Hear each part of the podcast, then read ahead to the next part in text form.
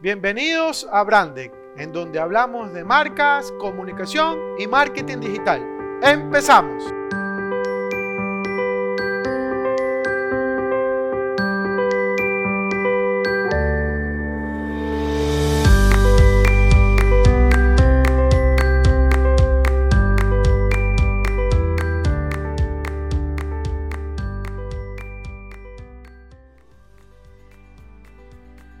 Hola emprendedores, espero que estén muy bien.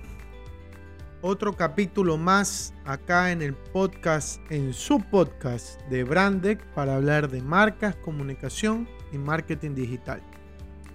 Deseándoles siempre que sus negocios y emprendimientos se encuentren funcionando de la mejor manera. Hoy quería conversar sobre el tema de marketing B2B versus B2C.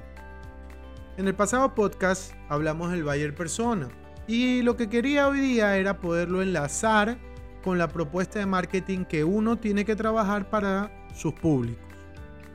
Que al parecer pudieran ser iguales, pero que tienen ciertas diferencias. A largo plazo, ustedes van a poder trabajar sus estrategias acorde a cada uno de estos públicos. Entonces, para empezar, debemos ir definiendo qué es B2B. B2B significa business to business o traducido al español es empresa a empresa. Son tipos de negocio que realizan solo entre compañías. No interviene un consumidor final. Ejemplo, una tienda negociando los productos que va a vender dentro de un canal que puede ser un mayorista o un distribuidor. O como ustedes quieran llamarlo en este caso. Como ustedes podrán notar, el consumidor final quizás sea la última eh, conexión del eslabón, pero normalmente el B2B se trata de negocios de compañía a compañía. En ocasiones estas empresas hacen de fabricante para el distribuidor o mayorista, en donde el canal coloca su marca. Este tipo de estrategias que hacen los mayoristas y distribuidores es más para competir por precios y ofrecer opciones al consumidor final. Este tipo de opciones se las conoce como marcas blancas. Normalmente las utilizan, vuelvo a repetir, para ofrecer más opciones al consumidor. Y de esa manera, pues, tanto el fabricante como el distribuidor o mayorista o canal, se les hace mucho más fácil poder colocar el producto. Es más, dentro de las negociaciones pueden establecer factores diferenciales en comparación con otras marcas que simplemente negocian con el canal para colocar sus productos en percha. Continuando con el tema, eh, ahora vamos a hablar acerca de qué significa B2C. B2C significa Business to Customer o traducido al español es negocio a consumidor. Es directamente el fabricante o el mayorista que le venda al consumidor final. En estos ejemplos, el consumidor final sería la persona que adquiere el producto para su utilización. Estas diferencias nacen para referirse a qué clase de cliente tiene, si es un consumidor final o una empresa. Ahora bien, en su mayoría las marcas se olvidan algo tan importante como es la persona, que al final del día es el que toma la decisión de compra, tanto para el consumidor final como para la empresa. Normalmente existen departamentos de compra y estos son gestionados por personas. Personas que tienen necesidades, que tienen inconvenientes. Es un ser humano cualquiera. La diferenciación hace que uno vela por el interés de muchos y el otro solamente para él. Al tener clara esta diferenciación, las estrategias terminan siendo diferentes. Voy a dar un ejemplo. Tenemos una pastelería que vende y fabrica panes pero para su expansión desea vender panes a los distribuidores, mayoristas o canal. Esa acción se llama selling, la venta directa del fabricante al distribuidor o al canal, cualquiera que éste sea. El canal al adquirir cierta cantidad va a realizar algún tipo de estrategia para que pueda venderle al consumidor final. Esa acción de venta se llama sell-out. Es importante para el fabricante que exista este método porque le asegura una compra por parte del canal la próxima vez. Es por eso que tanto el sell-in y el sell-out deben de tener conocimiento el fabricante. Es muy difícil tener obviamente los datos específicos porque son ventas y no todos les van a compartir los resultados. Pero si se llega a lograr una buena comunicación, es probable que se tenga algún tipo de rentabilidad para ambas partes. Eso quiere decir que si se tiene una buena relación con el mayorista, el canal o el distribuidor, en algún momento uno va a terminar sabiendo cuánto efectivamente compra y cuánto efectivamente le devuelve.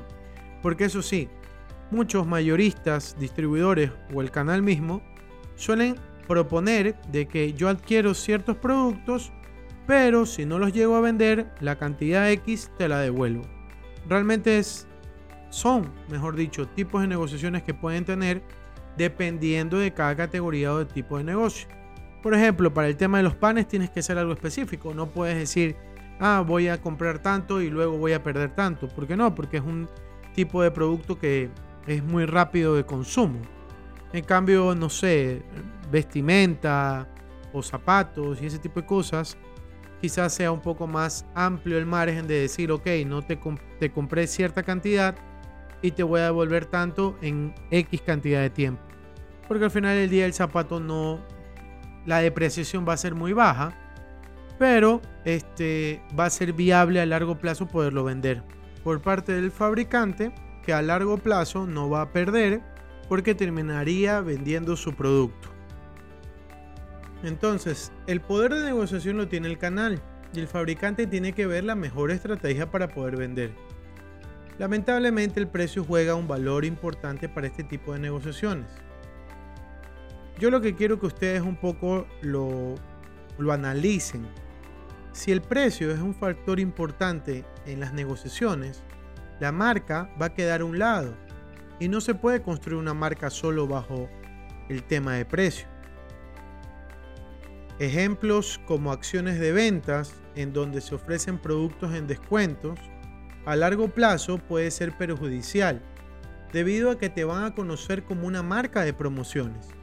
Se necesitan estrategias a largo plazo que puedan ser los pilares fundamentales para el crecimiento y sobre todo mantenimiento de una marca. Más allá del precio, necesitamos que nuestro valor de marca, lo que nos diferencia, salga a la luz y que sea uno de los factores importantes en las negociaciones. Los canales o distribuidores nos permiten llegar a, donde en ocasiones no podemos llegar. Y ahí entra la parte del B2C. Plantear estrategias para el B2C es más allá de ver cómo vender, sino más bien hacerse conocer y plantear ideas como ejemplo, si me has comprado mi marca, puedes comprar directamente en mis oficinas porque vas a encontrar otra variedad de pan. Continuando con el ejemplo de la pastelería. O hacer concursos a nivel nacional para que todos puedan, eh, las personas, participar y que vayan mm, comprando en nuestros distribuidores y nos dejen sus datos vía landing page. Ahora mismo, con el alcance de las redes sociales, invitarles a participar y que se registren a través de una web es bastante fácil y dinámico para las personas que puedan estar obviamente interesadas. Este tipo de estrategias también funciona colaborando en conjunto con el canal, porque te permite complementar con otros elementos que el consumidor puede elegir. Ejemplo, si dentro del canal hay un espacio al lado de accesorios para cumpleaños, podría haber una refrigeradora en donde aparezca la marca de mi pastelería y hay un cake para la venta con el tema del cumpleañero. O sea, las posibilidades al final del día son infinitas pero los inconvenientes podrían venir desde el propio canal, que quizás no nos permita tener este tipo de alcance con el consumidor final. Por eso, el trabajo del fabricante va a ser doble. Y cuando se trabaja de esa manera tenemos que pensar en los dos clientes, tanto el de la empresa como el consumidor final. Porque así como estamos concentrados en vender con los distribuidores, debemos de incentivar al consumidor final que pida nuestros productos a dichos distribuidores. Recuerdo que cuando estábamos en la maestría, uno de los profesores nos contó una historia que en algún momento hizo una estrategia en la cual hacía que las personas pidan cierta música a una estación de radio para que se escuche más. Entonces las estaciones de radio lo que hacían era poner la música. Eso permitió tener mayor alcance y que las personas escuchen más al grupo musical.